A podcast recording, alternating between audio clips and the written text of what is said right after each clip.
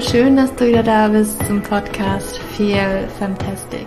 Natürlich feminin gesund, der Podcast für alle Frauen, die ihr Leben und ihre Gesundheit in die eigene Hand nehmen wollen. Mein Name ist Julia und ich habe heute wieder einen Gast im Podcast und ich freue mich wahnsinnig, dass sie immer im Podcast ist und zwar ist es die Marie und mit Marie spreche ich über den Stoffwechsel, weil mir das ganz, ganz wichtig ist, dass wir das verstehen, weil wir Frauen ganz häufig dazu neigen, weniger zu essen, mehr Sport zu machen, um schlank zu sein, um gut auszusehen. Aber Marie erzählt uns einfach mal, wie das mit so einem Stoffwechsel funktioniert, weil im Prinzip wir uns damit unseren Stoffwechsel ruinieren und dann immer weniger essen, wie so ein kleiner Spatz. Und das ist einfach nicht Sinn der Sache und das macht das Leben nicht lebenswert. Und ja, mit Marie, Marie ist Expertin, Marie ist selber Sportlerin, und kennt sich auch mit Ernährung wirklich bestens aus und ihr vertraue ich da wirklich voll und ganz. Ja, ich wollte dir auch noch sagen, dass ich wirklich gerade intensiv an einem Online-Kurs zur hypothalamischen Amenorrhoe arbeite. Das heißt also hypothalamische Amenorrhoe, das Ausbleiben der Periode aufgrund von Stress und vor allen Dingen meistens, weil wir wirklich zu viel trainieren und weil wir zu wenig essen und oder, ja, häufig kommt es aber in Kombination vor. Und das ist wirklich ein Online-Kurs, der dir zeigt, wie du deine Periode wiederbekommst, wie du entspannter mit dem Essen und auch mit dem Training umgehen kannst und wie du einfach mehr Lebensqualität für dich gewinnen kannst. Sobald ich mehr Infos zu diesem Kurs habe, werde ich sie dir natürlich irgendwie im Podcast verraten und natürlich auch auf Instagram, auf meinen Social Media Kanälen und im Newsletter damit du das auch überhaupt nicht verpasst. Du kannst jetzt schon mal den kostenlosen Selbsttest machen, ob du vielleicht oder wie wahrscheinlich es ist, dass du eine hypothalamische Amenorrhoe hast und dass du darunter leidest. Das findest du auf jeden Fall in den Show Notes. Jetzt wünsche ich dir aber erstmal ganz viel Freude mit dem Interview mit Marie und mir über den Stoffwechsel und wie du wirklich mit einem Stoffwechselboost, also mit mehr Essen, auch tatsächlich vielleicht sogar abnehmen kannst. Marie, ich freue mich, dass du heute immer im Podcast bist. Ja, hallo. So oft geredet miteinander und heute bist du hier im Podcast und wir nehmen mal auf. Ich freue mich auch. Nicht mehr über Sprachnachrichten. Ja. Bevor wir richtig loslegen, wollte ich dich fragen. Ich weiß natürlich schon, was du gegessen hast. Ich glaube, ich habe das heute in der Story gesehen. Ich frage dich trotzdem, was hast du denn heute zum Frühstück gegessen? Heute habe ich noch nichts gegessen, aber da du meine Stories guckst, weißt du, was ich gleich essen werde. und zwar werde ich mir gleich 100 Gramm Haferflocken machen, weil ich einfach so viel brauche. Und ich weiß noch, als wir darüber gesprochen haben und du gesagt hast, könnte das niemals so viel essen. Ähm, genau, Haferflocken mit Proteinpulver, Schokolade und irgendeine Art von Nussbutter. Entweder Tahini oder Mandelbutter, Cashewbutter, Okay, geil. Dann habe ich, dann war das noch, habe ich das von gestern nachgeholt. genau, ja, ja. okay, cool. Ja, Mensch, ich dachte, wir sprechen heute mal so ein bisschen über den Stoffwechsel. Gerne mhm. auch über den weiblichen Stoff, also weiblicher männlicher Stoffwechsel, aber ich meine, wir Frauen haben ja mit den Hormonen nochmal ein bisschen was anderes und wir neigen ja oft ja. dazu, ein bisschen wenig zu essen. Aber bevor wir da mal richtig rein starten, Stell dich doch gerne mal vor und wie bist du überhaupt dazu gekommen, dass du so viel Sport machst und anderen Frauen dabei hilfst, ihre Ziele zu erreichen? Wie kam das bei dir? Ja, also es gibt, ähm, ich versuche eine mittlere Version von diesem Werdegang mal zusammenzufassen. Mhm. Und ähm, gestartet ist das Ganze als ich, nachdem ich sehr lange getanzt habe, also ich war schon immer irgendwie sportlich, da habe ich mich irgendwann dafür äh, interessiert, wie man den Körper formen kann und bin so in das Bodybuilding reingerutscht, sage ich jetzt einfach mal. Also mir hat das Spaß gemacht, an meinem Körper zu meißeln und habe mich damit beschäftigt, was man alles machen kann mit der Ernährung, mit dem Training und seinen Körper formen kann.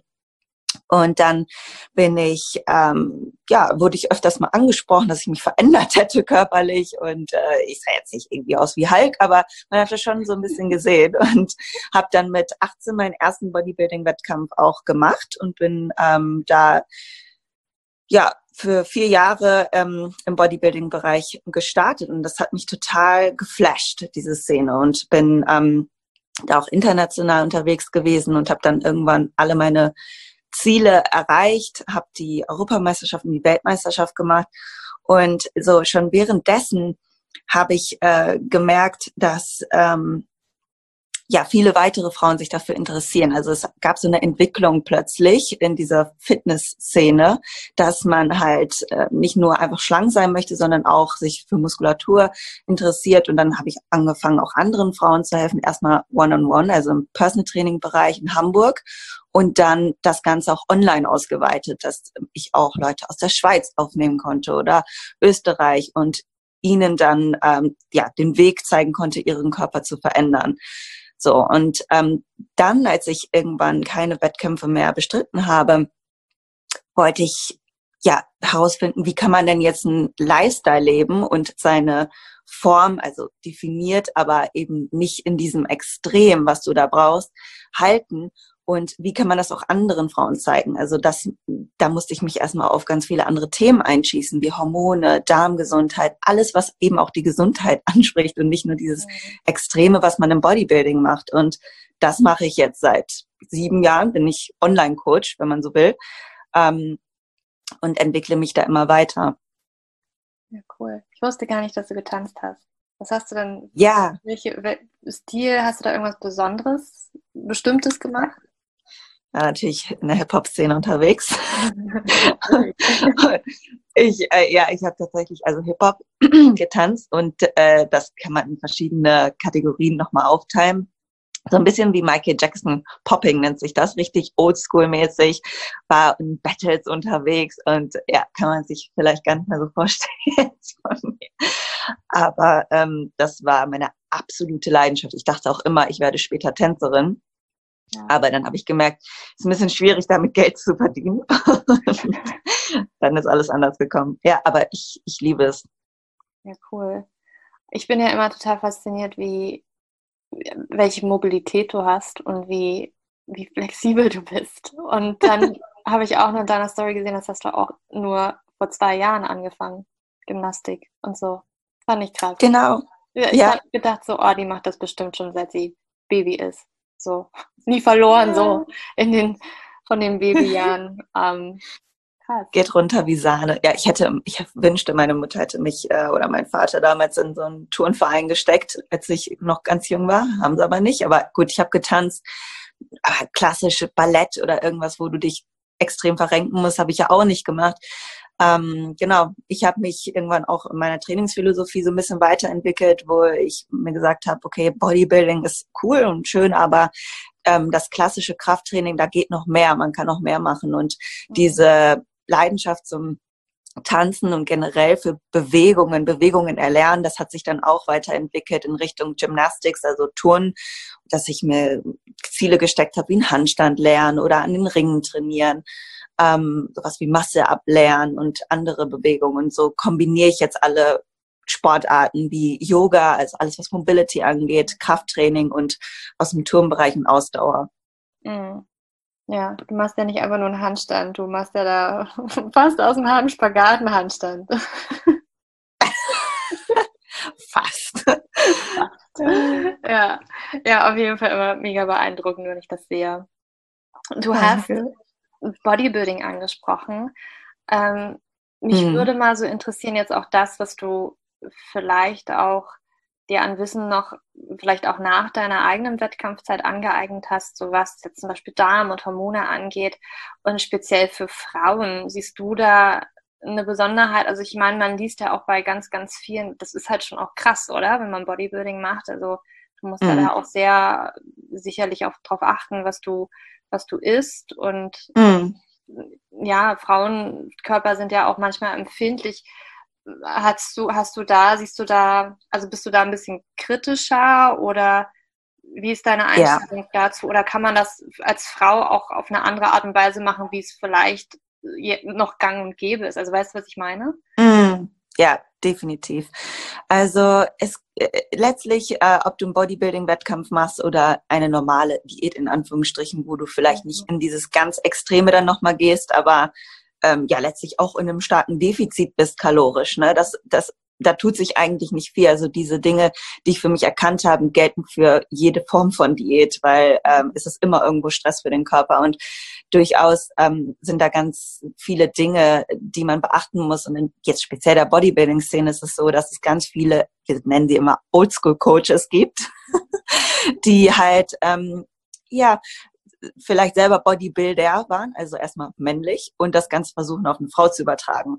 Und da ist man jetzt viel weiter. Es gibt noch nicht so viele Leute, die sich damit auch beschäftigen, weil jemand, der erstmal einen Wettkampf machen will, gut, du machst halt eine Idee, du musst da jetzt äh, einen gewissen Körperfettanteil vorweisen und eine Muskelmasse und äh, dann ist das Ding geritzt und dann ist man vielleicht auch nicht mehr für dich da. Also das habe ich schon so oft gehabt, dass Kunden ähm, oder Frauen zu mir gekommen sind und sagen, ja, mein Coach, der hat sich nicht mehr danach um mich gekümmert. Ich weiß gar nicht, ich glaube, ich habe meinen Stoffwechsel ruiniert oder so. Da werden wir auch noch sicherlich gleich drüber sprechen. Und das ist eben ein Punkt, man kann das machen, wenn jemand das wirklich will und die Voraussetzung dafür hat, kann man einen Wettkampf machen. Ich bin jetzt nicht komplett kontra, aber ich bin sehr viel vorsichtiger. Ich schaue mir erstmal ganz genau an, was ist das überhaupt für ein Stoffwechsel Typ, so sag ich mal, ne, ist der Stoffwechsel schon tief adaptiert oder nicht? Wie viel muss derjenige leiden? Und in gewissen Fällen macht das Sinn, kann man das machen, aber dann ja, warne ich sozusagen auch davor, ne, dass man da wirklich tief gehen muss mit den Kalorien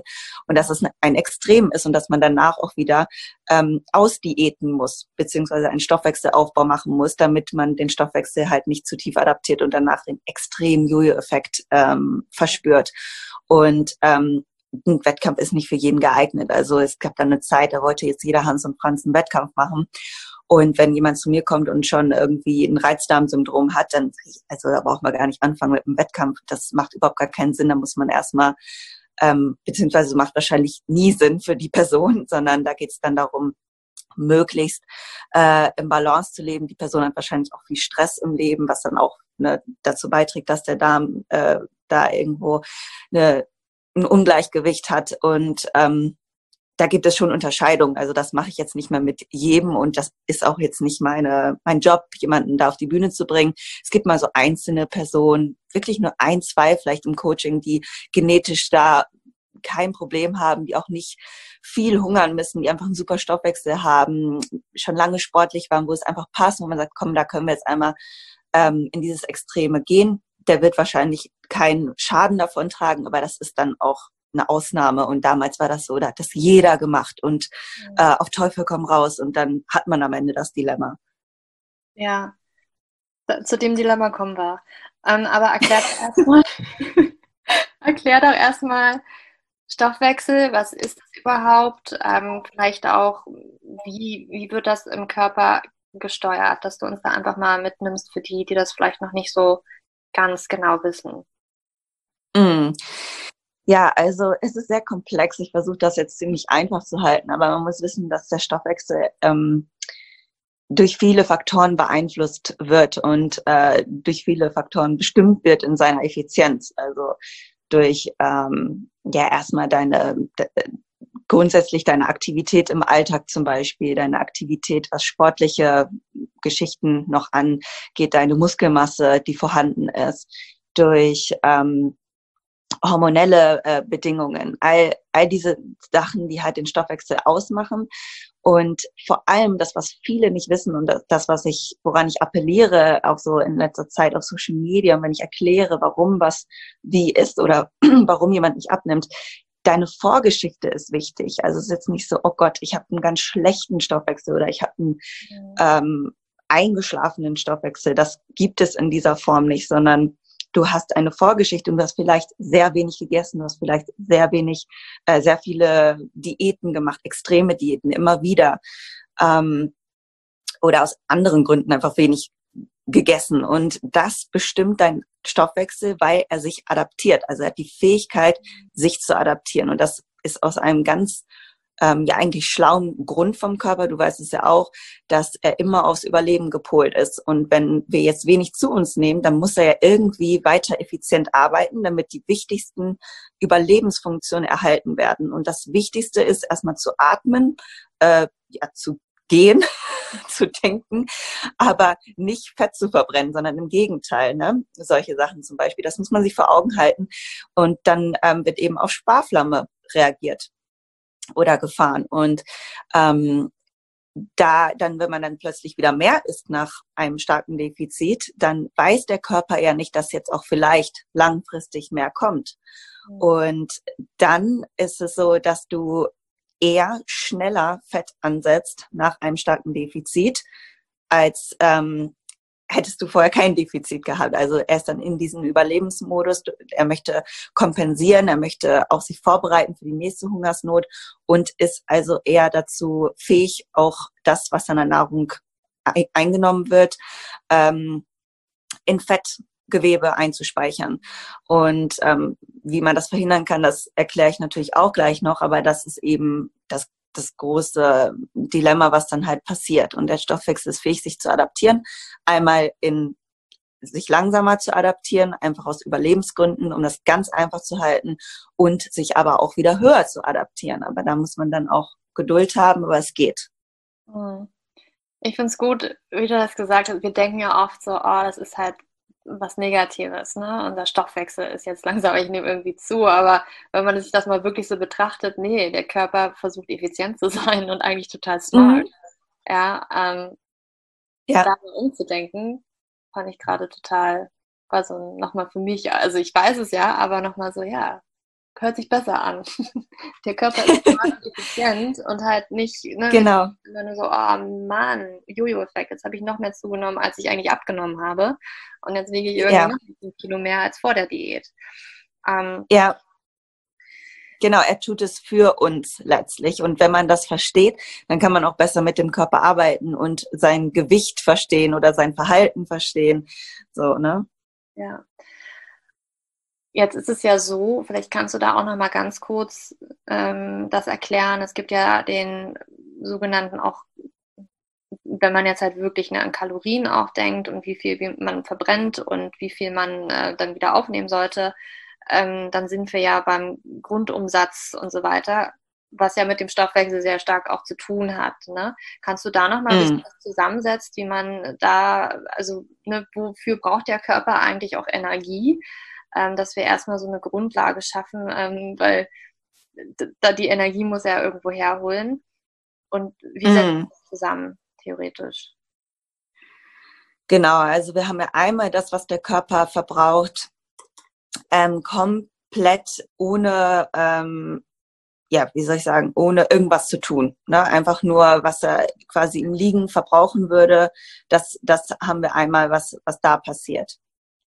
Und ähm, dann haben wir noch unsere äh, Verdauung und äh, das, was wir verbrauchen durch, ja, einfach wenn wir Nahrung zu uns führen zum Beispiel. Das, was auch äh, viele vergessen, das werde ich auch nachher nochmal ähm, darauf zu sprechen kommen, wenn, wenn man in den Stoffwechselaufbau geht.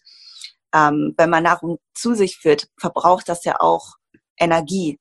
Und ähm, das ist zum Beispiel auch eine, ja, ein Teil des Stoffwechsels, der sich daraus zusammensetzt. Man nennt das auch Thermogenese oder ähm, Mimik, Gestik. Das ist auch etwas, was mit da reinspielt. Und äh, ja, was viele nicht denken, auch in einer Diät, wenn man irgendwann in einem Defizit ist, das sind alles Dinge, die sich auch tiefer adaptieren, wenn du halt weniger zu dir nimmst, dann bist du automatisch etwas ruhiger oder ja, machst, gestikulierst weniger, weil du weniger Energie verbrauchen willst. Das merkt man gar nicht. Und das ist auch etwas, was zur Stoffwechseladaption dann dazu beiträgt. Ähm, und dann haben wir natürlich noch den Anteil, der dann durch Sport wirklich Aktivität, ähm, nicht nur das Gehen oder Sitzen oder Armheben passiert, sondern durch Sport noch passiert, das zusätzlich kommt. Ähm, genau.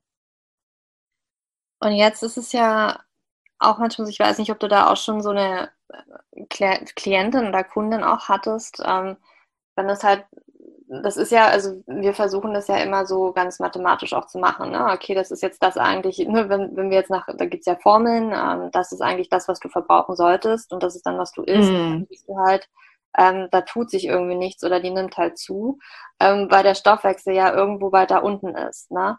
Ähm, hat das dann meistens immer mit den Hormonen zu tun, also zum Beispiel Schilddrüse oder Du meinst, wenn jetzt eine Kundin einfach nicht mehr abnimmt, woran das liegen kann? Also wir fokussieren uns ja in unserer Gesellschaft immer so sehr auf Zahlen, ne? Und wir sagen dann so, ja, okay, ich kann halt so und so viel essen.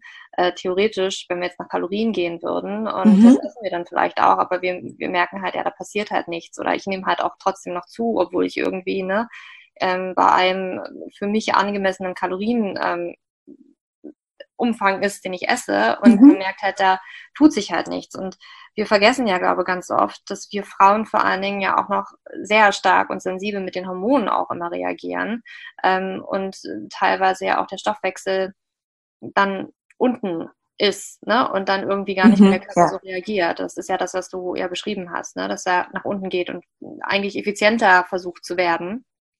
Ganz genau, ganz genau. Und ähm, ja, es gibt immer diese, diese leichten Stoffwechseladaptionen und die möchte man möglichst gering halten. Ähm, aber wenn jetzt jemand ähm, sich basierend auf so einer Formel, ne, die man im Internet vielleicht findet. Es gibt natürlich tausend verschiedene Formeln. Ich kann jetzt nicht für jede sprechen, weil es auch ganz gute äh, gibt, die ähm, nah an dem an der Realität ähm, vielleicht dann dir eine Kalorienbilanz ausspucken, die dann auch für dich funktioniert. Aber was halt die Formeln dann auch nicht berücksichtigen, dass das, was eigentlich so das Hauptthema ist, dass der Stoffwechsel sich adaptiert und dass man das nicht in Stein meistern kann, basierend auf deinem Körperfettanteil, deiner Größe und deinem Gewicht zum Beispiel. Oder dann vielleicht noch, wenn es hochkommt, kannst du dir dein Aktivitätslevel da eintackern und dann bekommst du eine Kalorienbilanz, womit du angeblich abnehmen sollst. Oder die Kalorienbilanz ist viel zu tief ausgerechnet, sodass es nicht umsetzbar ist oder viel zu hoch, sodass du halt ja eigentlich nicht im Defizit bist, weil diese Formel oder die App oder was auch immer du dann verwendest, nicht weiß, dass du vorher vielleicht total die Crash-Diät gemacht hast. Mhm. Das heißt, dein Stoffwechsel hat sich einfach tiefer adaptiert. Und ähm, die Formel beruhen, wie gesagt, immer auf ähm, Größe, Gewicht und dann noch andere Faktoren wie ungefähres Aktivitätspensum und dann vielleicht noch Körperfettanteil, was die meisten ja nicht wissen. Deswegen nehmen das nicht immer alle Apps oder Rechner mit rein. Und ähm, ja, dann, dann bekommst du da eine Kalorienbilanz, denkst ja, dann müsste das ja eigentlich funktionieren, aber sie weiß nicht, der Stoffwechsel hat sich halt schon tiefer adaptiert. So, und dann, wenn ich das jetzt im Coaching erlebe und dann sehe ich eigentlich schon, ah, da ist der Erhaltungsbedarf, also das ist der Bedarf, wo du wo nichts passiert. Wenn du danach isst, dann bleibt dein Gewicht einfach konstant. Und wenn dein Erhaltungsbedarf einfach, um auch ähm, ja euch den Zuhörern jetzt mal so eine kleine Zahl zu nennen, wenn ihr merkt, das ist bei 1400 Kalorien oder tiefer und da passiert nichts, also da bleibt dein Gewicht gleich ähm, und du nimmst nicht mehr ab, dann empfehle ich dir, in den Stoffwechselaufbau zu gehen, ähm, weil das da kann man sagen, das ist auf jeden Fall ein tief adaptierter Stoffwechsel. Man kann natürlich jetzt keinen pauschalen Wert so sagen, aber von allen Frauen und Größen, ähm, ja, keiner sollte unter 1400 oder 1300 Kalorien essen müssen, vor allem nicht mit Sport. So, ne?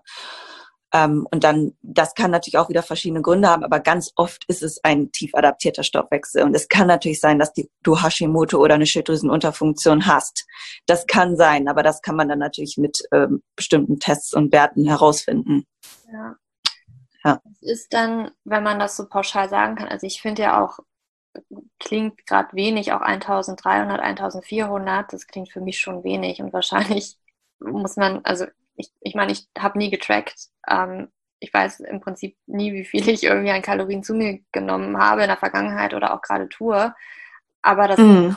klingt auch, ne, wenn man immer so hört, naja, so, weiß ich nicht, um die 2000 äh, ist ja die Zahl, die man immer so hört, standardmäßig für eine Frau. Ähm, was ist denn so, kannst du, kannst du so pauschal sagen, was ist dann wahrscheinlich nicht. Das ist ja immer klar, Größe und so weiter spielt auch eine Rolle. Aber mm. sagst du halt wirklich, ja, weniger als 1400, das ist schon, ne? Oder sagst du, ja, irgendwie so ein guter Wert, der liegt schon bei 2000, ähm, dann hast du, also dann ist vielleicht so alles ganz gut. Mm.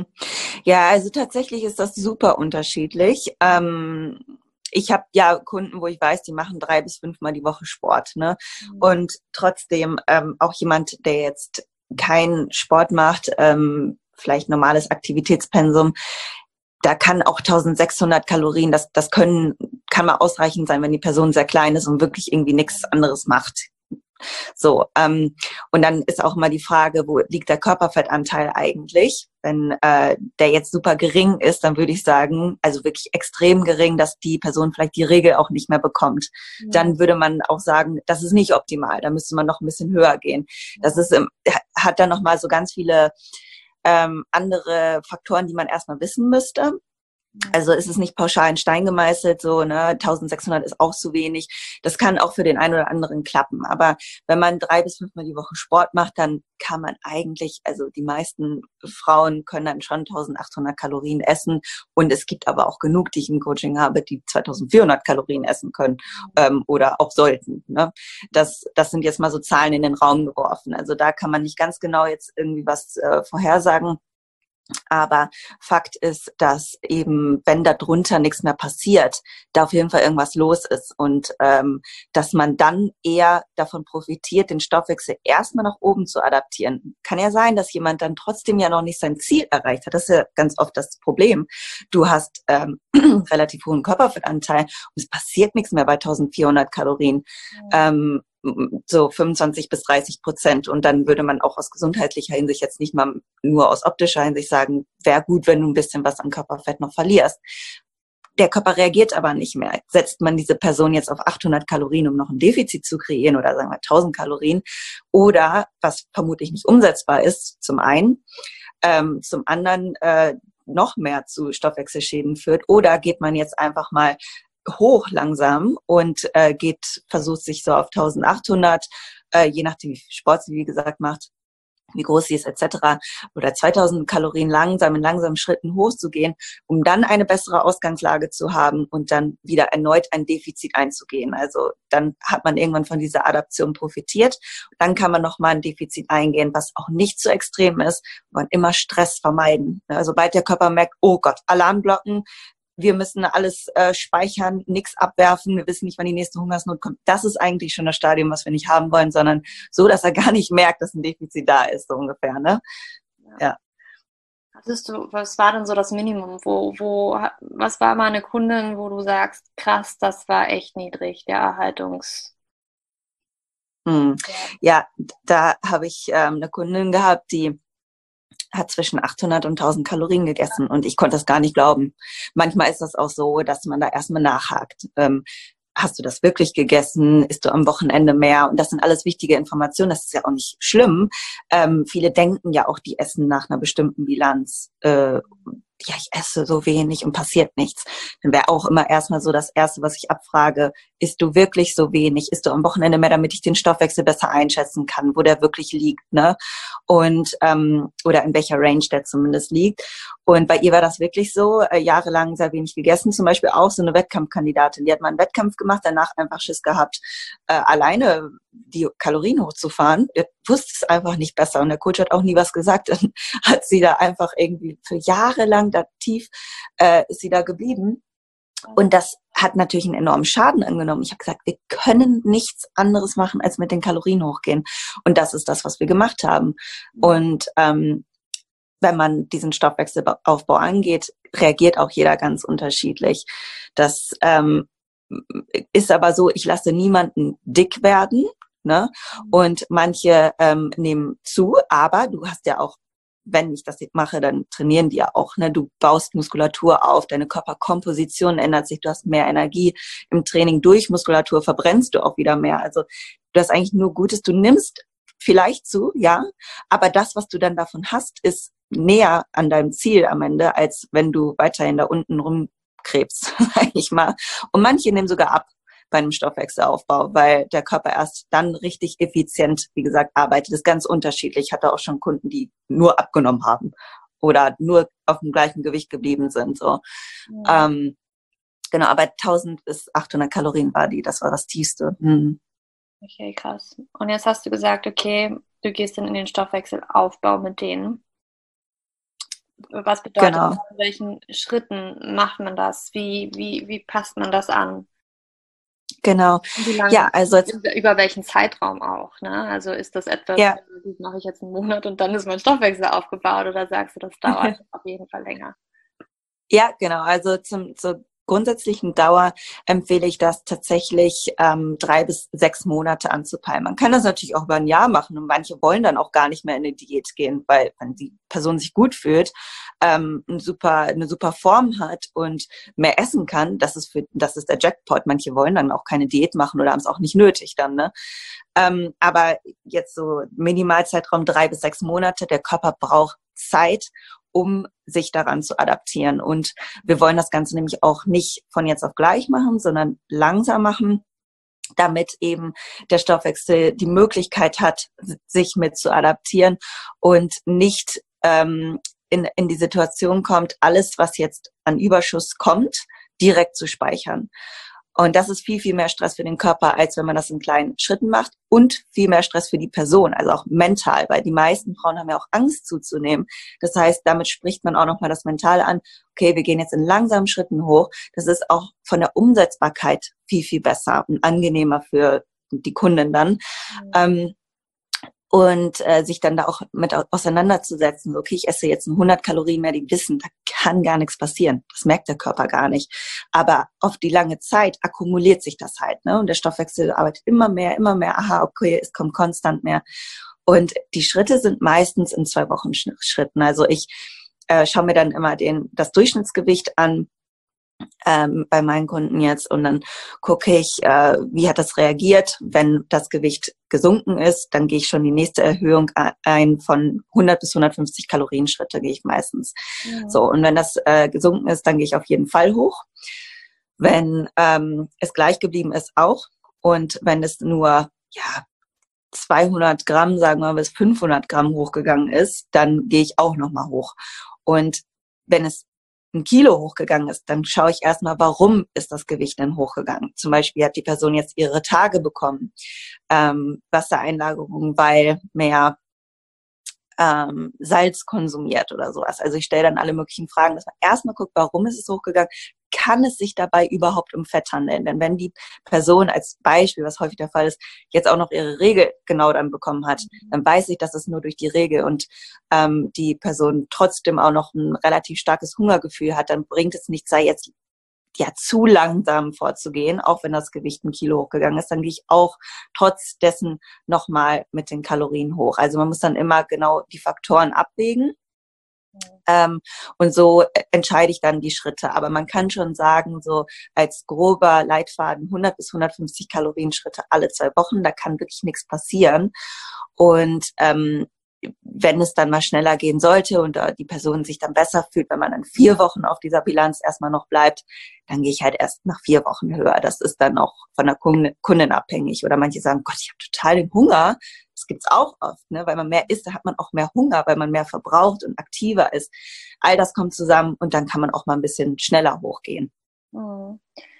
Ganz viele, also jetzt auch mal abgesehen so vom Sport und die lange zu wenig gegessen haben, die beschreiben das auch ähm, ganz, ganz häufig, ne, dass sie dann auch merken, was für einen Hunger die auch haben und dass der Körper da auch erstmal extrem Hunger hat. Und ähm, wenn man da jetzt nicht unbedingt ne, darauf jetzt so aus ist, das dann auch zu zählen, sondern den Körper dann auch mal das einfach machen lässt ne, und man jetzt sagt, okay, hm. vielleicht nicht so große Angst zuzunehmen, dann stellen die halt irgendwann fest, okay, ich habe halt mehr Hunger und ich muss irgendwie auch mehr essen, weil der Körper dann wahrscheinlich so dieses denkt, geil, endlich kommt wieder was. Ja, genau. Und dann ähm, berichten sie aber auch ganz, ganz häufig, okay, und dann hat es irgendwann aufgehört, weil dann hatte mein Körper genug. Und dann komme ja. ich irgendwie, also manchmal ist es auch so, ähm, für, also ne, die Frauen, die auch euch begleiten, so hypothalamische Amenorrhoe mhm. und so weiter, dass es ja dann auch ähm, so ist, okay, ja, sie nehmen wahrscheinlich zu und tatsächlich brauchen das ja auch einige Frauen, auch vom Körperfettanteil tatsächlich, mhm. dass der Körper sich dann auch richtig gut fühlt ne, und sicher fühlt. Genau. Ja, das ist ja immer mein Ziel, die Periode auch ähm, wieder zu bekommen und auch ja. ne, letztendlich auch irgendwie schwanger zu werden. Das ist ja meistens dann auch die Motivation dahinter und das große Ziel. Ganz und genau. Dann ist es halt so, dass sie, ja, sie nehmen halt zu, haben halt irgendwann ähm, ne, diesen Hunger entwickelt und dann sagt der Körper, ja, okay, jetzt ist gut, jetzt fühle ich mich sicher, jetzt habe ich irgendwie genug und dann nehmen sie auch meistens mhm. nochmal ein Stück wieder ab. Also, ja, ganz ne, genau. Weil der Körper einfach, der ist schlau, ne, und der denkt sich, krass, jetzt, jetzt jetzt geil, alles, was ich haben kann, bitte ist. ja, weil sich auch ja. die Hormone und das Sättigungsgefühl, das muss ich auch irgendwie alles wieder einspielen, ne? je nachdem. Ganz genau. Ähm, also es ist besonders natürlich krass, ne? wenn, wenn da auch eine Essstörung in der Vergangenheit war. Ja. ich glaube, immer am krassesten. Ähm, aber Ganz es ist genau. Ja. spannend, was, was unser Körper, wie intelligent er ist. Und ich bin immer wieder von fasziniert. Oh. Ich, ich auch und da sprichst du es genau an. Also das ist nämlich, äh, was bei den Hormonen ähm, passiert. Du weißt es wahrscheinlich sogar noch besser als ich, aber gerade das Hunger- und Sättigungshormon Leptin und Grelin, mhm. ähm, das ist auch das Ziel, das wieder ins, ja, in Balance zu bringen. Je weniger Körperfettanteil du hast, desto mehr Hunger hat der Körper automatisch. Du bist mhm. immer in so einem ja, Stressmodus für den Körper, Hunger zu haben, bis, weil Leptin wird ja auch ähm, in den Fettzellen gebildet. Ich glaube, du würdest das bestätigen, ja. oder? Genau. Ja. Und ähm, sobald man dann halt einen bestimmten, bei ja, extremen Personen oder wie du schon angesprochen hattest, diejenigen, die eine Essstörung hatten, haben, da wird Leptin dann erst wieder ähm, so auf, okay, wir können uns wieder entspannen gesetzt, wenn halt ein bestimmter Körperfettanteil da ist. Und auch zum Zunehmen sage ich auch immer, wenn man jetzt ähm, am Ende vielleicht drei Kilo mehr wiegt, aber signifikant mehr essen kann und ein bisschen mehr Muskulatur auch sogar dazu gewonnen hat, weil man ähm, auch ein bisschen aktiver dann eben ist, ähm, dann hat man eigentlich mehr gewonnen als vorher, wo man total wenig gegessen hat. Äh, ne? Und danach, genau wie du gesagt hast, verändert sich die Körperkomposition auch weiterhin. Also man hat nur etwas Positives davon und man muss einfach diese Schwelle überwinden, wo man vielleicht bei der Erhöhung der Kalorien mal ein bisschen mehr Wasser speichert, mal minimal mehr Fett ähm, irgendwo ansetzt. Ne? Das, das wird sich alles legen, sobald der Körper nicht mehr in diesem Stressmodus ist. Und man muss sich das am besten, sage ich immer, aufschreiben, wie du sagst, ne? ich möchte schwanger werden, ich möchte meine Periode wiederbekommen, ich möchte leistungsfähig im Alltag sein, ich möchte ähm, nicht mehr äh, hangry sein den ganzen Tag. So solche Ziele, was auch immer dein Ziel ist, schreib es dir auf, halt es dir vor Augen in diesen schwachen Momenten, wo du am liebsten eine Diät machen möchtest. Mhm. Warum machst du das? Du bist schon so weit gekommen. Bleib dran, es wird dir nur Gutes tun. Du kannst auch immer wieder eine Diät machen. Kannst ja immer, kannst ja immer noch machen.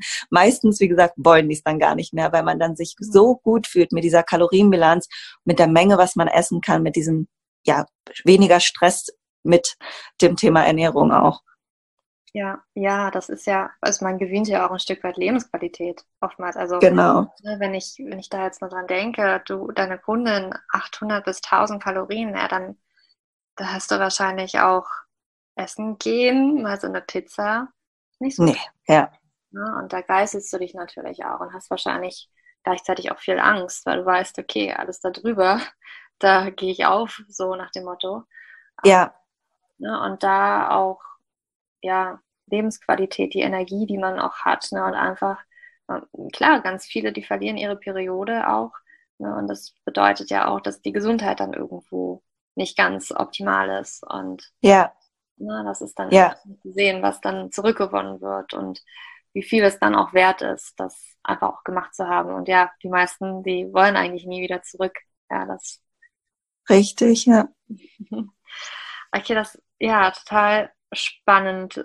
Sagst du dann, Kalorien tracken sollte man unbedingt oder sagst du auch eher, vielleicht auch eher intuitiv, aber will nicht jeder? Wie, wie handhabst du das oder wie siehst du das mit mhm. den Frauen, die bei dir auch im Coaching sind oder im Training? Ja, das ist auch eine sehr gute Frage. Und im Coaching ist es so, dass die ihre Kalorien tracken. Die haben natürlich mich auch persönlich irgendwie an der Seite dann. Und äh, für die ist das easy. Die haben dann dieses, ähm, was sagen wir mal, Pro-Tracken in dem Falle ist. Ähm, das ist so ein Leitfaden, Sicherheitsfaktor in Anführungsstrichen. Die wissen die Kalorien. Mein Coach, der sagt mir das. Die weiß, na, worum es geht. Ähm, ich weiß, worauf der Körper auch wirklich reagiert. Und äh, sie haben dann auch die Flexibilität, sollen natürlich trotzdem weiterhin gesund essen, möglichst unverarbeitet. Und es gibt so ein paar Dinge, woran sie sich halten sollen. Aber sie sind während dieser Bilanz, ähm, die sie einhalten müssen, trotzdem sehr flexibel. Und das funktioniert sehr gut. Und ich kann dann genau steuern, okay, jetzt gehen wir 150 Kalorien etc. Und dann nachdem man den Stoffwechsel aufgebaut hat und sagen wir mal diese Zielbilanz 2000, 2200, je nachdem, ähm, bei der Person dann gefunden hat, dann kann man in das intuitive Essen übergehen. Das ist dann immer das Ziel, so das Tracken dann auszuschleichen und sich davon zu lösen. Aber wenn jetzt jemand sagt, boah, das ist absolut nichts für mich und das stresst mich noch viel mehr, das gibt es ja auch. Und ähm, dann würde ich das vielleicht in anderer Hinsicht messbar machen, also nicht so extrem dann alles abwiegen oder so, ähm, aber vielleicht erstmal zwei Stücke Obst mehr oder ähm, ein bisschen mehr Haferflocken oder nur eine kleine Mahlzeit mehr, so dass man da äh, schon weiß, dass es auch ein Tick mehr ist, weil sonst kann es sein, dass du missinterpretierst, dass du sagst, ich glaube, ich esse mehr, aber wissen tust du es ja dann am Ende nicht, ne? Und ähm, das ist dann immer so ein bisschen die Gefahr dabei. Aber wenn du eh einen relativ strukturierten Tagesablauf hast, was ja die meisten haben, hast du dann Frühstück, Mittag und Abend, dann isst du noch einen Snack mehr zum Beispiel.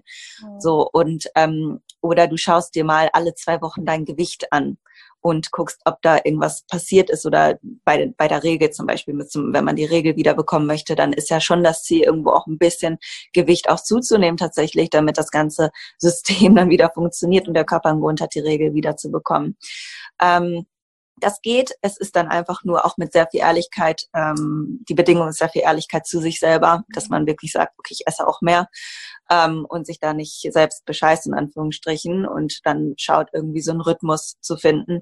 Und ähm, ja, vielleicht mit weniger Komponenten, mit weniger Messfaktoren arbeitet, wenn es einen stresst. Und auch da möchte ich nochmal zum Gewicht sagen, wenn es dich extrem stresst, dich dann zu wiegen, was sie bei mir im Coaching machen, ich sage mal maximal dreimal pro Woche wiegen, dann habe ich diesen Schnitt. Ne? Für mich ist das dann sehr aussagekräftig, aber wenn es dich stresst, dann wiegt dich immer nur ähm, dann, wenn du dich sowieso ganz gut fühlst. Wenn du merkst, ja, eigentlich heute fühle ich mich ganz gut, du hast jetzt vielleicht auch nicht einen extremen Blähbauch oder so, dann wieg dich an diesem Tag, weil dann stresst sich dich auch nicht mehr so sehr, egal was auf der Waage steht. Mhm. Ähm, das ist immer etwas, was ich sowieso sage, egal ob es Diät, Stoffwechselaufbau, Erhalt, wie auch immer. Wieg dich nur, wenn du dich ganz gut fühlst an dem Tag. Oder wenn du einen coolen Tag vor dir hast und sagst, ja, eigentlich mein Bauch ist ganz flach, ich habe auch keinen, keinen Blähbauch oder sonst irgendwas. So, hab gut geschlafen, dann stell dich einmal auf die Waage, einfach um mal so ein kurzes, äh, kurzen Check-in zu machen. Ähm, und das hilft dann auch mal. Oder wenn du die Regel hast, dann auch nur immer in der Woche nach der Regel dich zu wiegen. Es beeinflusst einfach immer und man muss wissen, jeder von uns hat dann ein bisschen Wassereinlagerung, ne? Und ja, da kann man diesen kleinen äh, Tiefpunkten auch aus, aus dem Weg gehen. Mhm. Ja, ja, auf jeden Fall. Ich merke das auch. Klar, das hat auch nochmal mit den Hormonen zu tun. Ich hatte das jetzt auch wieder diesen Monat. so ein bisschen PMS, auf einmal ein bisschen mehr. Ich glaube, einfach mm. Stress gehabt und auch so, ach ja, man, man, man nimmt das meistens gar nicht so krass wahr. Ähm, mm. Woran es jetzt liegt, man denkt sich nur, sag mal, irgendwie habe ich zugenommen, ja. Und dann irgendwie kommt das so wie gefühlt alles rausgeschwemmt. Ja. Nach der ja. Ähm, ja, es ist auf jeden Fall spannend, dass du das sagst.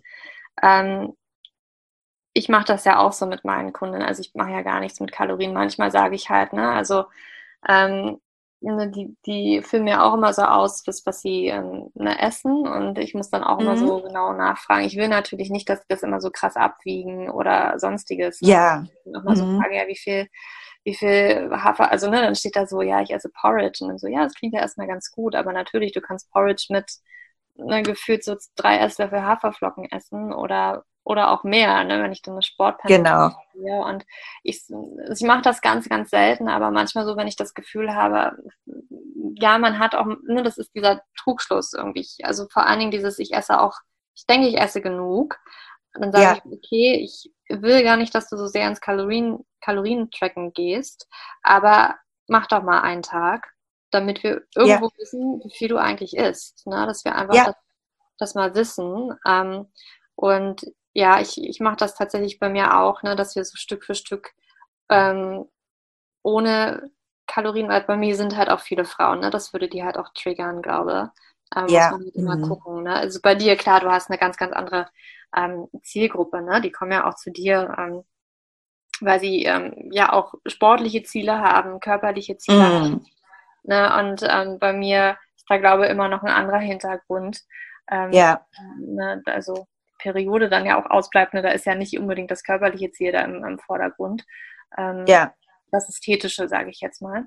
Und ja dann mache ich das halt auch ganz, ganz häufig. Okay, wir, wir gucken einfach mal, mach das mal einen Tag oder drei Tage, damit wir irgendwo wissen, wo, wo liegst du denn da, ne? Ist du wirklich genug mhm. oder denkst du ja.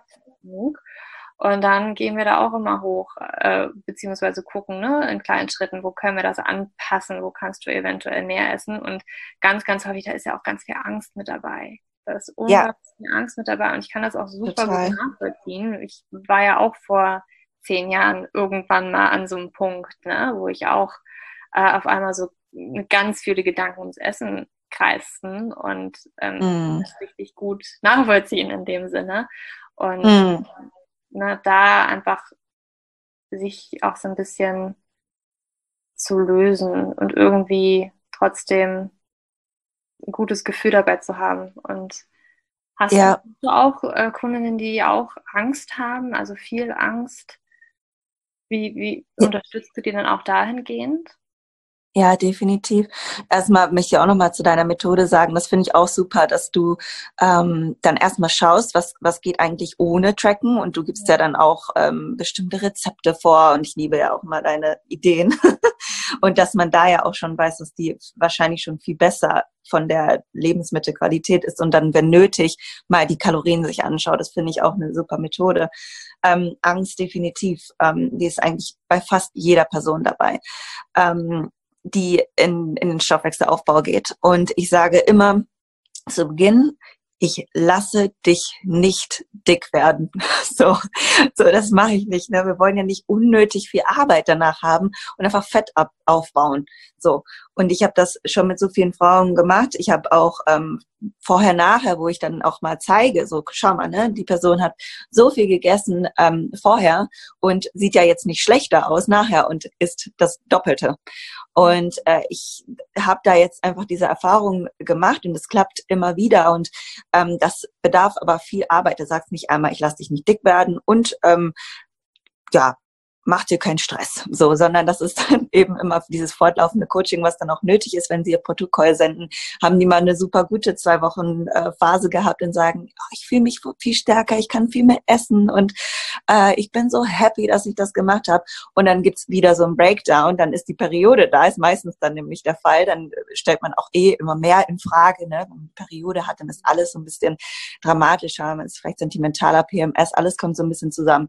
Und dann ähm, ich weiß nicht, ob das richtig ist, würde am liebsten eine Diät machen und äh, ich fühle mich total dick und so.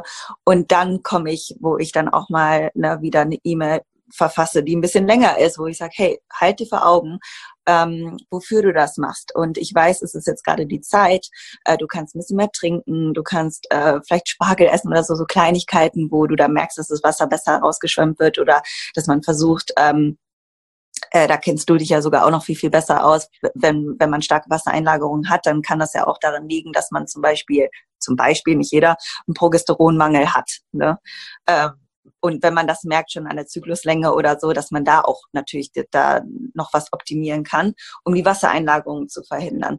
Also da schaut man sich erstmal an, was kann man denn alles noch machen, um diese Wassereinlagerungen zu verhindern und dann auch daran appellieren, danach wird das Wasser wieder raus sein, hundertprozentig und gib mir danach nochmal ein Feedback. Und dann kommt meistens, oh stimmt, du hattest recht, es ist jetzt schon wieder viel besser. So arbeitet man sich Schritt für Schritt hoch und es gibt immer so eine Hochphase, eine Downphase, aber ich bin dann eben persönlich, sage ich mal, am Mann und äh, halte den dann vor Augen, warum wir das machen und dann, ja, geht das immer wieder. Dann kommt das Feuer auf und merken die auch, was die da eigentlich nur für Vorteile von haben. Richtig gut. Gibt es dann noch etwas, was wir zum Stoffwechsel jetzt noch nicht angesprochen haben, was du noch als ganz wichtig empfindest? Ähm, ja, lass mich überlegen. Also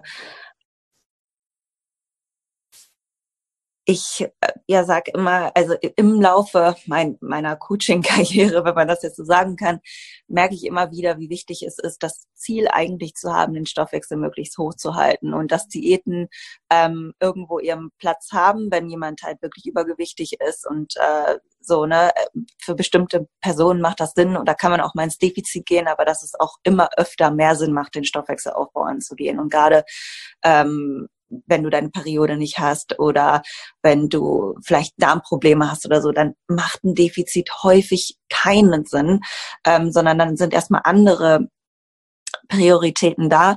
Und äh, das ja mal ich finde es auch super dass wir den Podcast jetzt machen dass man einfach mehr Aufklärung äh, leistet dass das nicht immer nur damit oder nicht immer nur eine Massephase damit zusammenhängt. Viele haben ja auch dieses Wort im Kopf, ja, Aufbau ist eine Massephase oder so, ne? Das ist einfach nicht der Fall, sondern man kann das eben clever gestalten, man muss verstehen, dass der Körper immer nur ans Überleben denkt und nicht an die Optik und dass wir das aber mit bestimmten Schritten ähm, gut steuern können, sodass du mehr Lebensqualität erlangst und dass das äh, Sinn macht, sowas zu machen. Und äh, ich finde das einfach toll, dass du da auch in die Richtung einfach gehst, äh, die Hormone zu optimieren. Und das ist eigentlich alles das, was wir brauchen, um einen perfekten Stoffwechsel zu haben, wenn man das so sagen kann, perfekter Stoffwechsel zu haben, aber optim im Optimalbereich zu haben. Ja, es ist, es ist einfach, mir ist es einfach so wichtig, weil ich früher, ohne das Wissen gehabt zu haben, ja auch blöde Gedanken hatte. Und einfach diese Gedanken, ja, okay, um ne, ich muss irgendwie weniger essen und mehr trainieren. So nimmt man ab, so nach dem Motto. Ne? So erhält man ja. Äh, das Gewicht. Ne? Und vor allen Dingen dann auch im Alter. Also ich sehe das ja jetzt auch in meiner Familie bei den Frauen. Ja, Es ist dann halt so, naja, oh, ich, ich muss mich ja mal mehr bewegen und weniger essen. Aber mm. ist es das wirklich? Kann ich nicht einfach auch natürlich die Qualität der Lebensmittel, darauf kommt es natürlich an. Ne? Also ja. jetzt mein Stoffwechsel wahrscheinlich nicht oben halten, wenn ich jetzt die ganze Zeit nur Schokolade esse. Ähm, das hat dann auch wieder andere hormonelle Wirkungen im Körper. Aber einfach die Qualität und dann auch, dass wir ausreichend essen und dann trotzdem schlank bleiben können, weil wir einfach, ne, da ist so viel mehr als jetzt nur, ich muss irgendwie die ganze Zeit runter mit den Kalorien, weil wir irgendwie gar nicht so im Kopf haben, wie, wie intelligent unser Körper da eigentlich ist. Ne? Und wir denken dann häufig, mhm. ich denn jetzt mal aus und äh, gaukeln dem mal was vor und der mag es halt einfach nicht. Und häufig ist es, du hast es ja auch so ein bisschen gesagt, ne? meistens jetzt auch zurück zum Anfang nochmal zu kommen. Ne? Das mhm. vor allen Dingen, ich glaube, immer mehr Männer haben das vielleicht auch auf dem Schirm, dass man Frauen, also Trainer auch, ne, Trainer und Coaches, dass man Frauen eventuell ein bisschen da anders rangehen muss, aber mhm. also es ist ja auch das Problem mit Studien und so weiter. Das ist halt häufig Männer da auch untersucht werden, ne? Und häufig das mhm. der, der, gefühlte Goldstandard ist, ne? Und irgendwie ja. alles genommen wird. Und ja. auch also ich muss ja auch sagen, auch, auch Frauencoaches auch gibt, ne, die irgendwie da vielleicht noch nicht so die Erfahrung gemacht haben oder sich da auch mal fragen, warum funktioniert das bei den Frauen eigentlich nicht so wie im Lehrbuch, ja? Oder da muss doch irgendwie noch ein bisschen mehr sein. Ja. Und da ja. muss einfach diese Aufklärung auch ein bisschen her. Definitiv. Und das genau, das ist es nämlich bei uns Frauen. Wir haben halt ein anderes äh, hormonelles System und äh, sind da einfach nicht so stabil. Es ist sehr clever, aber wir können halt äh, vielleicht nicht so gut den ganzen Tag fasten wie ein Mann. So, mein Mann macht das super gerne, den juckt das auch nicht, der äh, geht dann noch ähm, 200 Kilo Kniebeugen machen, ähm, ohne irgendwie eine Haferflocke im Magen. Und da würde ich dann schon direkt Cortisol bis zum Anschluss haben. Ne? Das geht gar nicht bei mir. Und ähm, da, da sind, also ich kann natürlich jetzt nicht mich und meinen Mann auf die ganze Menschheit übertragen, aber äh, grundsätzlich auch zum Beispiel das Thema Fasten. Ich möchte da gar keine äh, Negativität jetzt reinbringen, weil für viele klappt das und dann solltest du es auch beibehalten. Alles super. Aber häufig ist es so, dass es bei Frauen zum Beispiel eher mehr zu ähm, Schwankungen kommt bei jetzt einem extremen Fastenfenster ne, von weiß ich nicht, 16 bis 20 Stunden oder so. Das kann man natürlich auch auf unterschiedliche Art und Weise machen, äh, als bei Männern halt, weil wir dann schon längst viel mehr Cortisol ausschütten, ähm, wir schneller gestresst sind. Das ist bei uns eben einfach so. Und äh, nicht jeder, aber die meisten. Und das, das sind einfach so Sachen, da kann man nicht alles, jede Ernährungsform Ne? Das hat ja noch nichts mit Kalorien zu tun jetzt, aber jede Ernährungsform auch auf sich übertragen. Ähm, genau. Ja, es ist, es ist auch sehr individuell und am besten nimmt man halt immer seinen eigenen Körper und ähm, auch, auch Studien muss man kritisch betrachten und sich angucken, ja, okay, ähm, sind da vielleicht nur Männer drin oder ähm, es kommt auch, also jetzt, wo wir sprechen, würde der Podcast schon draußen sein. Ich äh, habe dann einen Podcast über ketogene Ernährung zum Beispiel aufgenommen. Ne? Und, mhm, ja. ähm, auch da muss man sich Studien an. Es gibt Studien zum Beispiel auch zu PCOS und ketogene Ernährung, aber wenn ich mir dann angucke, da waren zehn ah. Frauen drin. Ähm, ja. Ja, sorry. aber das, ne? Und dann auch ähm, also ganz, ganz spannend und dann zu gucken, okay, wie waren denn die Frauen beschaffen? Also die hatten einen BMI von wirklich, wirklich sehr starken Übergewicht. Ne? Und jetzt kommt natürlich dann ähm, hier so eine wie ich, ja, mit Untergewicht und sagt sich, ach, PCOS, ketogene Ernährung, probiere ich doch mal aus, soll helfen. Gibt es ja Studien zu. Ähm, ja. Dass man sich mal wirklich da so angeguckt hat, was war denn da wirklich drin? Ne? Oder ja. war das immer nur? Soll super gesund sein, äh, super gut, weil ganz viele Studien eigentlich nur an Männern und Männern, ja, die können das mehr wegstecken und dann, ach ja, zu Studien zu Frauen gibt es irgendwie auch und dann waren die aber im krassen Übergewicht. Ähm, das macht einen Unterschied, genau. ob du da jetzt ähm, im unteren Normalgewicht und im Übergewicht bist, dann reagierst du da vielleicht auch nochmal komplett anders. Ähm, und generell, jede Person ist anders und es ist halt echt wichtig, dass wir da irgendwie ein bisschen gucken. Und selbst Studien, ich, ich finde es halt auch immer wichtig, dass man und da guckst du ja auch individuell, jede Frau ist anders, ich auch, ne? Ich kann genau. sagen. Also selbst wenn irgendwie die größte, die Mehrzahl der Frauen irgendwie so reagiert, heißt das nicht, dass da nicht eine Frau sein kann, die komplett anders reagiert. Ne? Und da muss man halt immer gucken. Ja, ganz genau. Ähm, du hast es ganz genau richtig gesagt. Ähm, ja, mir ist gerade nur noch mal was eingefallen, als du eben gefragt hattest, was könnte man noch dazu sagen? Eine Frage, die einfach auch immer öfter ähm, so gestellt wird. Gibt es irgendwelche Lebensmittel, die den Stoffwechsel ankurbeln? Das ist so eine typische zum Thema Stoffwechselfrage. Und ähm, um einfach noch mal ganz kurz darauf einzugehen, auch hier es kommt auf die äh, Kalorienbilanz, ja, und auch die Lebensmittelauswahl an. In, Im groben Sinne natürlich, wenn du jetzt äh, deine 2000 Kalorien über drei Burger isst oder ob du das durch ähm, hochqualitative äh, ja, Proteinquellen und äh, Gemüse und äh, stärkehaltige Kohlenhydratquellen zu dir nimmst und äh, Avocado. Das ist natürlich ein Unterschied. Aber es gibt jetzt keine Goji-Beere, die deinen Stoffwechsel schneller macht oder so, sonst irgendwelche Sachen. Ne? Also das ist auch immer so eine Missinterpretation oder Vorstellung von dem Stoffwechsel, sondern du kannst eben deinen Stoffwechsel unterstützen durch Mikro- und Makronährstoffe, äh, dass er alles hat, um effizient zu laufen, um dieses ganze System aufrechtzuerhalten und ähm, da keinen Mangel äh, in dem Sinne zu haben. Aber es gibt kein Lebensmittel, was jetzt deinen Stoffwechsel schneller macht zum Beispiel, sondern nur die Nahrung an sich, die du zu dir führst, führt dazu, dass dein Stoffwechsel schneller läuft, weil er ja auch mehr verdauen muss und weil er effizienter arbeiten kann und nicht die Not da ist, etwas in Fett einzulagern, sondern er kann es ausgeben. Also wenn du mehr hast, kannst du auch verschwenderischer damit umgehen. So kann man sich das vorstellen. Und das ist einfach so die Kernaussage vom Stoffwechsel. Ja. Was ja auch spannend ist, ne? wir, wir denken ja auch im Stoffwechsel immer, okay, Stresshormone, ähm, Schilddrüsenhormone.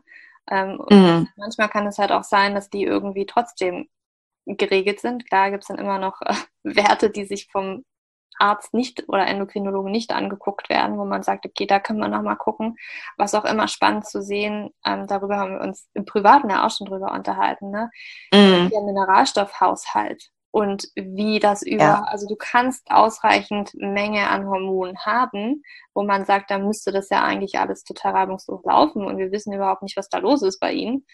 Ja. Ähm, und dann halt zu gucken, was kommt denn, also wie ist denn, was kommt denn bei der Zelle überhaupt an, ne? Und da auch ja. Mineralstoffe, ne, kann das vielleicht gar nicht aufgenommen werden. Also tatsächlich so ähnlich wie bei einer Insulinresistenz, ne, wo irgendwie, klar, Insulin wird ausgeschüttet und irgendwie auch ausreichend, ähm, aber die Zelle mhm. sagt sich halt so, ja, irgendwie, ich weiß nicht, was soll ich damit machen? Und das geht natürlich auch mit anderen Hormonen und so geht es halt auch mit dem Stoffwechsel, dass eigentlich auf der, auf der Zellebene das nicht so gut funktioniert. Ja. Und das ist halt auch mega, mega spannend und das macht es wahrscheinlich dann auch nochmal ein bisschen komplexer, wo man halt wirklich gucken muss, wir müssen halt wirklich gucken, wo bei dir liegt das, ne? Und ja.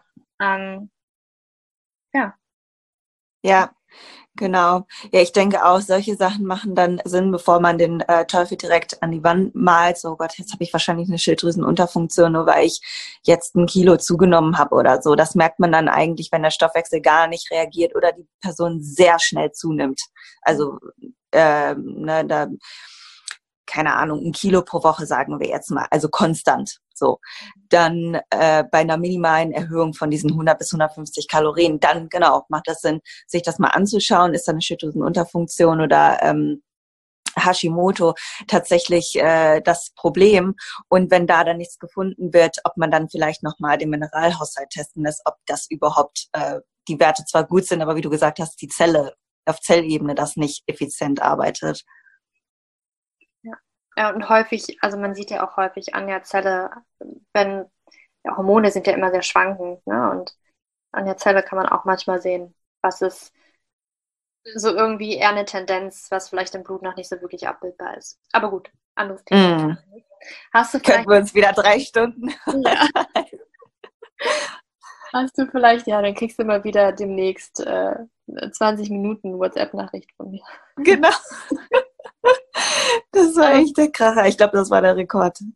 Ja, ach du, ich, ähm, ich krieg manchmal 30 Minuten. So, wow. Mit einem Freund. Ich frage mich, was die längste Sprachnachricht der Welt war.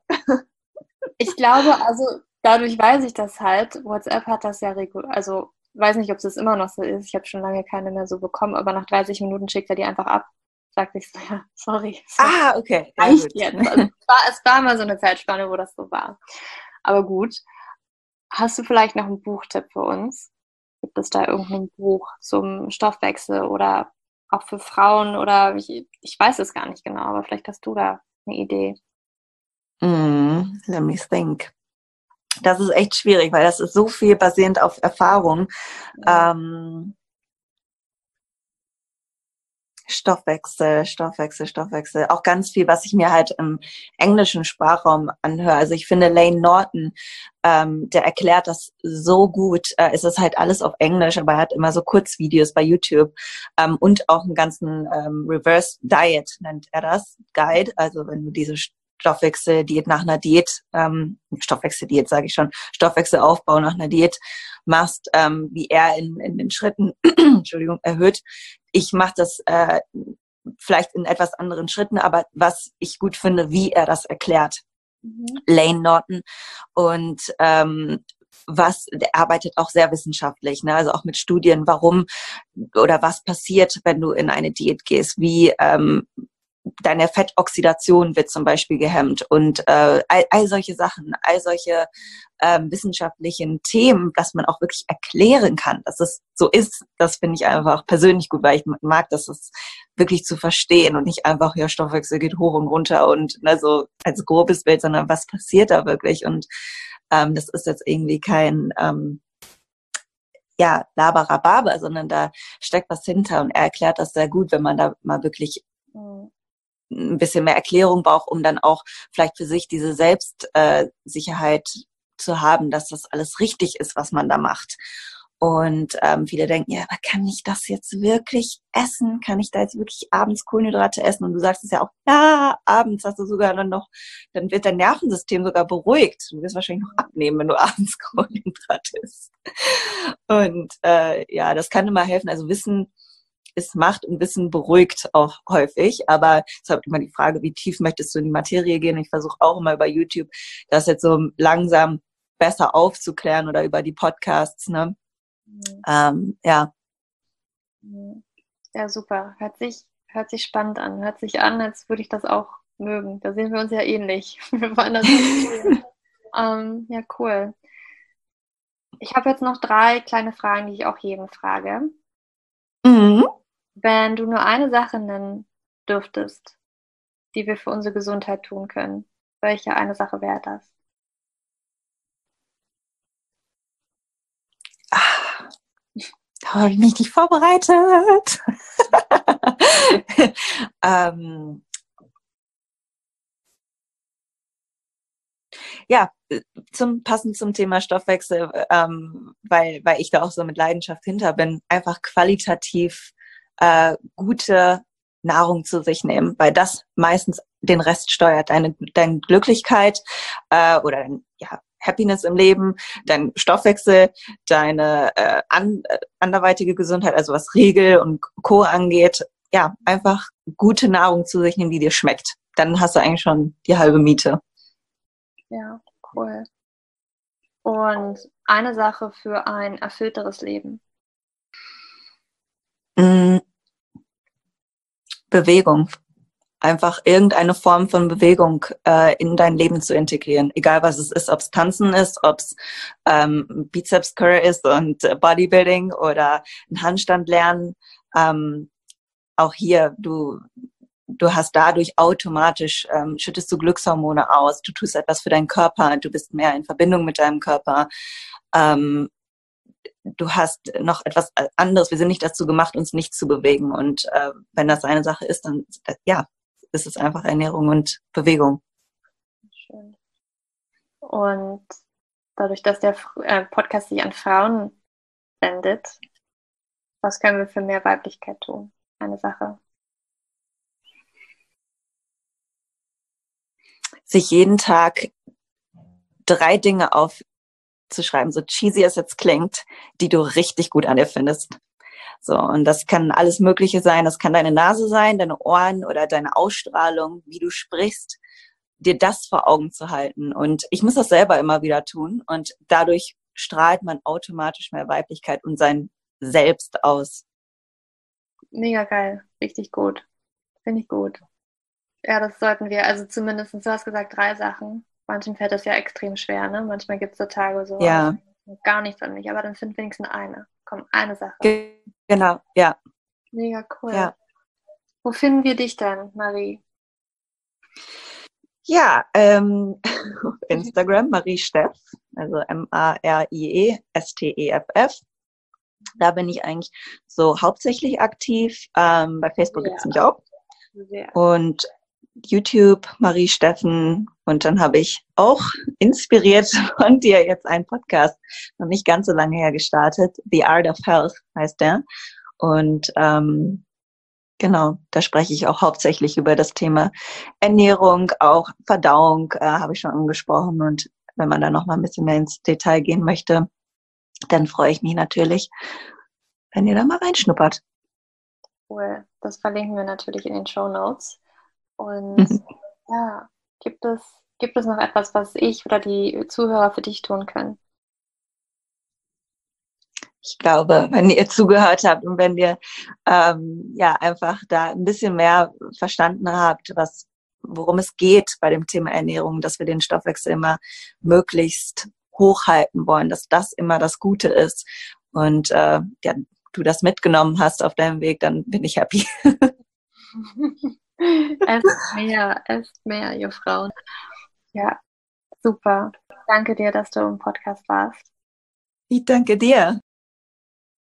Ja, ich liebe es einfach mit Marie zu sprechen. Ich ähm, spreche tatsächlich auch öfters mal mit ihr, einfach so über WhatsApp, weil das immer so toll sich da auszutauschen, ähm, weil wir beide mit Frauen arbeiten, zwar irgendwie ganz andere Themenbereiche, aber das ist einfach so unglaublich spannend, weil da auch ganz viele, ganz viele Parallelen tatsächlich auch sind. Und ich finde das wirklich ähm, für uns Frauen auch häufig ganz wichtig. Ich möchte nicht sagen, dass es keine männlichen Trainer gibt, die den weiblichen Körper nicht verstehen oder ähm, darauf achten, dass wir Frauen vielleicht andere Bedürfnisse haben als vielleicht Männer.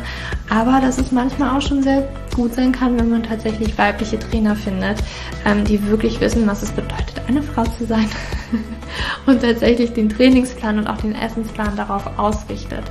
Und genau, was du tatsächlich essen musst. Also eine Guideline für, für dich, um deine Periode wieder zu bekommen. Und auch eine Art Trainingsplan. Also welches Training dir wirklich hilft, deine Periode wieder zu bekommen, welches Training dir absolut nicht hilft, deine Periode wieder zu bekommen. Das kriegst du auf jeden Fall, das sind zwei Module in meinem neuen Online-Kurs, der voraussichtlich ab September tatsächlich online gehen wird. Aber ich halte dich auf dem Laufenden. Ich möchte jetzt noch nicht zu viel versprechen.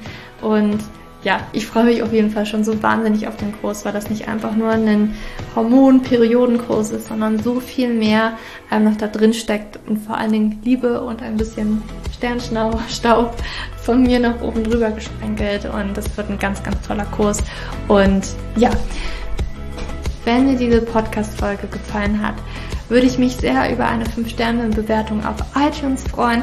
Hast du Fragen oder Anregungen zum Podcast oder Themenwünsche, dann schreib mir gerne eine E-Mail oder auf Instagram. Ich bin da wirklich ganz, ganz offen und freue mich über jeden Vorschlag ähm, und neue Ideen.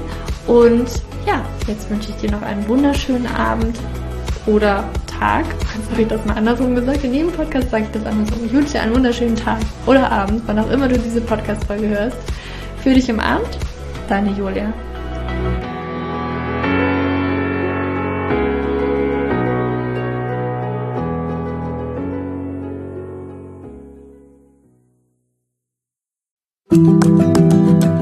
So, bevor du jetzt hier den Podcast ausschaltest, habe ich noch eine kleine Überraschung für dich. Und zwar hast du vielleicht, wenn du hier reingehört hast, der Probleme mit deinem Zyklus. Dein Zyklus ist vielleicht sehr unregelmäßig, du hast sehr lange Zyklen, vielleicht hast du auch gar keine Zyklen, vielleicht hast du irgendwie einen Zyklus, aber gar keinen Eisprung da drin, vielleicht hast du mit deiner Menstruation Probleme, vielleicht ist sie sehr stark, vielleicht sehr schwach und hinter diesen Zyklusproblemen liegen meist hormonelle Probleme, also eine hormonelle Dysbalance.